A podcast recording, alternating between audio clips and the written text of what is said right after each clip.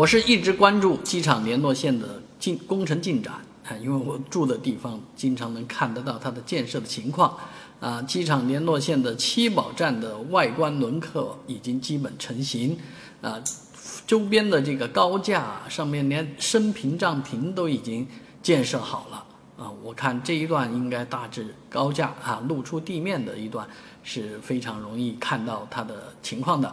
但是呢，哎，这个全长六十八点六公里的机场联络线，大部分实际上是在地下，啊，它的隧道的进展如何呢？最近传来好的消息，那就是呃，分别有两个这个盾构机出动啊，到达接收井，所以这就意味着一某些标段啊，它已经全线的贯通，啊。